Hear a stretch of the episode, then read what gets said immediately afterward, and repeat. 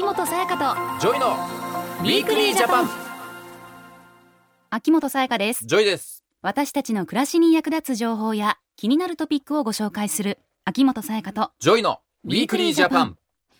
今年も残すところ1ヶ月ほどになりました。もう終わっちゃうよ。早いね。早い。うん。何このスピードは？わあ年々早くなってくわ。本当だよね。うん。まだ1ヶ月ぐらいしか経ってない気がするよ。ど それはない。うなってんの？それはない まあ年末年始のお休みを利用してうん。海外旅行をね計画されてる方もねいらっしゃるかと思います。うん。 JOY 君はプライベートで海外旅行に行くときっていうのは事前にどんなこと調べたりしますか？調べることは多いよね。うん。めちゃくちゃ多くない？多い。調べ疲れしちゃうもんね。わかる。もう半日ぐらい経っちゃうよね すぐにね、うん。まあもちろんさその向こうで行きたいとことか調べるとかさ、うんうん。えーそんなん当たり前だけど例えばじゃあコンセントこの国はどういうやつだろうとか、うんうん、気温とかね、お土産はどこで買うのかなとかうさ、ん、海外旅行に行く時っていうのは、いろいろねチケットだったりホテルの手配はもちろんですけれども、はい。それだけじゃなくて事前にその土地の情報食べ物、安全に関する情報などいろいろリサーチしますよね。そうだね。そこで今日のテーマは海外へ行く前に知っておきたい。こちら。持ち込み注意。海外の肉製品。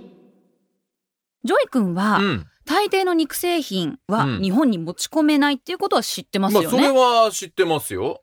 もし違法に持ち込んでしまった場合どうなるかは知ってますか？もう一巻の終わりでしょ。もういや本当にもう一巻の終わりよもそんなにシビア？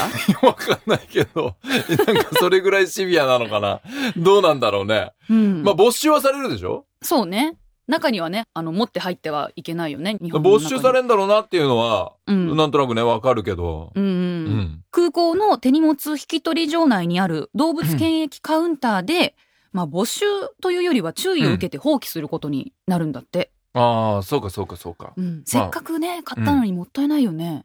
まあね放棄しちゃうのはね。うん、うん。まあねもうでもルールですから。そうだね。はい。で中国など日本の周辺では日本で発生したことのないアフリカトンコレラという豚の伝染病が大流行していて、うん。実は今年の春から海外からの肉製品の違法な持ち込みに対する対応がさらに厳しくなったそうです。いやそれは厳しくしていかないとダメでしょ。だってそれが伝染病？日本に持ち込まれちゃったら、日本の家畜がどんどんどんどん死んでしまう。で僕たちは食べることができなくなってしまうでしょ、そう、うん。それは厳しくしないとダメだよ。うん。うん。そうですよね。ちなみにこういった持ち込みが禁止されている肉製品などが1年間にどれくらい放棄されているか JOY 君わかりますか？え？それ何？日本で？日本で。日本でどれぐらい放棄されてるか？うん、でも言ってもさ一日にそんな何十人もいないでしょどうでしょうか？年間1000、2000ぐらいじゃない？のおもっといるか？4、5000。4、5千。うん。平成30年の速報値ではなんと9万4千件ほどです。惜しい全然惜しくない。え？9万、プラス9万。ニアミスじゃない。プラス9万件ですよ。待って、そんなにあんの？うん。え？で、重さにすると、およそ110トンもの肉製品などが放棄されているそうです。えちょっと待って、まず件数が多いのもそうだけどさ、110トン。これ放棄でしょ？うん。え、放棄ってことは燃やしちゃったりするの？そう。焼却されているそうなんですそうね。か。放棄された後は。はあ、で、一人一人の違法な持ち込みが本当にね、積もりに積もってしまうと、これだけの多くの量になってしまうということで、うん焼却には本来使わずに済んだ燃料っていうのが必要になってきますし、うん余分な CO2 を排出することにもね、いや、まあそうだね。結果的にね、いろいろこう良くないですよ。うんまあでも本当に空港に持ち込むっていうのは絶対にダメだし、まうんあチラシとかにそもそも書いてあるよね。なんか看板とかもね、大きくね、あるしね。そもそもさ、うん。こう旅行来る人とか行く人ってそういうの知ってるんじゃないの？常識的に。いや、肉ダメだろうっていうのはさ、なんでこんな多いんだろうね。もちろん、故意に持ち込もうとする悪質な場合もあるそうなんですけれども、うん。一方で肉製品とは知らずに持ち込んでしまってうん。放棄せざるを得なくなるケースもあるそうなんですあ、よ。そうか。こう意図してなくて持ち込んじゃってるってことね。うんはい。そこで後半は改めて肉製品などの動物検疫のルールについてスペシャリストにお話を伺っていきます。秋元才加と JOY のWeekly Japan。さてここからはスペシャリストをお迎えします。農林水産省動物検疫所所長で獣医師でもある伊藤和夫さんです。よろしくお願いします。す。よろしくお願いします。さてお二人に質問なんですが、はいはい。はい。肉製品というとどんなものを思い浮かべられますか？え？多いっすよ、肉製品。うん。ソーセージとかね。ソーセージ、うんビーフジャーキビーフジャーキー、サラミ、ー、うん、ベーコン？ベーコン、とか加工品？ケバブ。うん。ケバブ。ケバブ持ってこれるかわなかんないけど。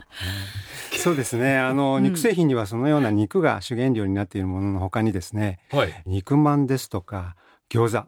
はいハはンバーガーとかですね。あとハムサンド。い。うん。まあ中には肉入りちまきなどですね、はい。肉が主原料になっていないものもありまして、はい。これらはすべて私たちが検査の対象とする肉製品です肉が主原料になっていないものだと肉製品と気づかずにうっかり持ち込んでしまい動物検疫所カウンターで放棄しなければならないことがあるんです、はい。はい。実は月餅などのお菓子にも肉が使われていることがあります、こういったものも検査の対象となりまあ、すそうなんですか。月餅ってあんこだけじゃないの？肉入ってんだね。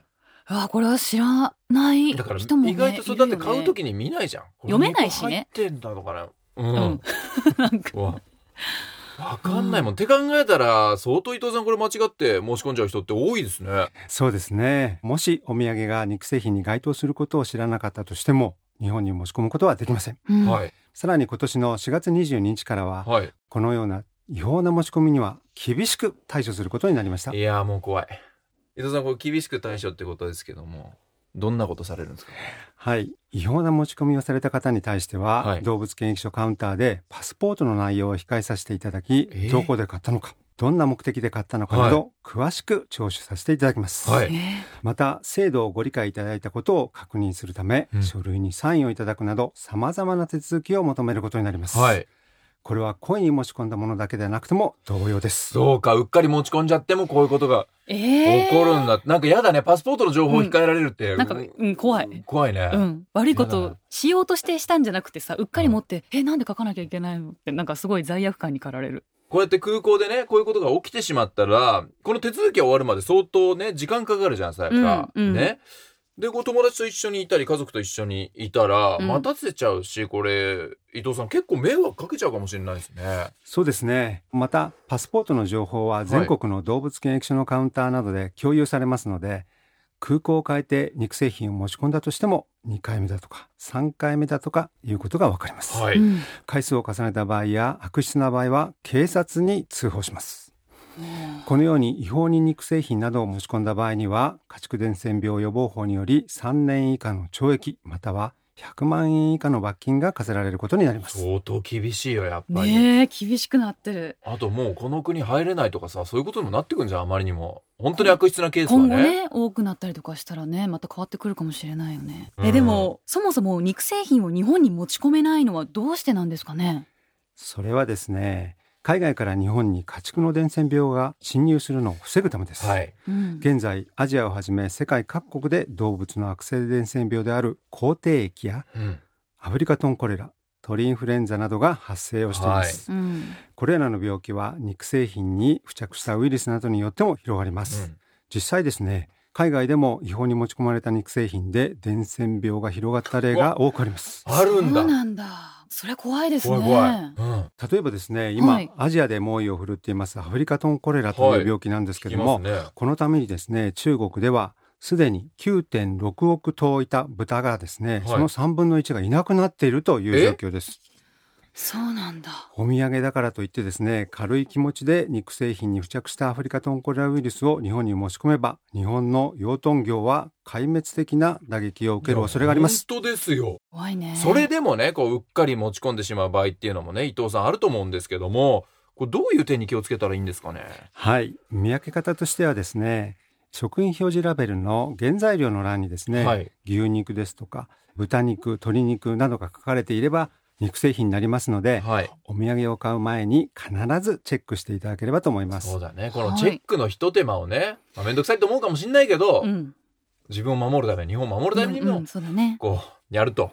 いうことがすごい大事っていうことだよね。ううんん。でもこう伊藤さん、肉製品って言っても、こう全ての肉製品が持ち帰れないってことじゃないですよね。そうですねアメリカカナダオーストラリアニュージーランドでは日本向けの検査証明書がパッケージに表示されている肉製品が一部で販売されていますので、はい。それらについては持ち込むことができます。なるほど。うん。各国の検査証明書は動物検疫所のホームページで公開しています、はい。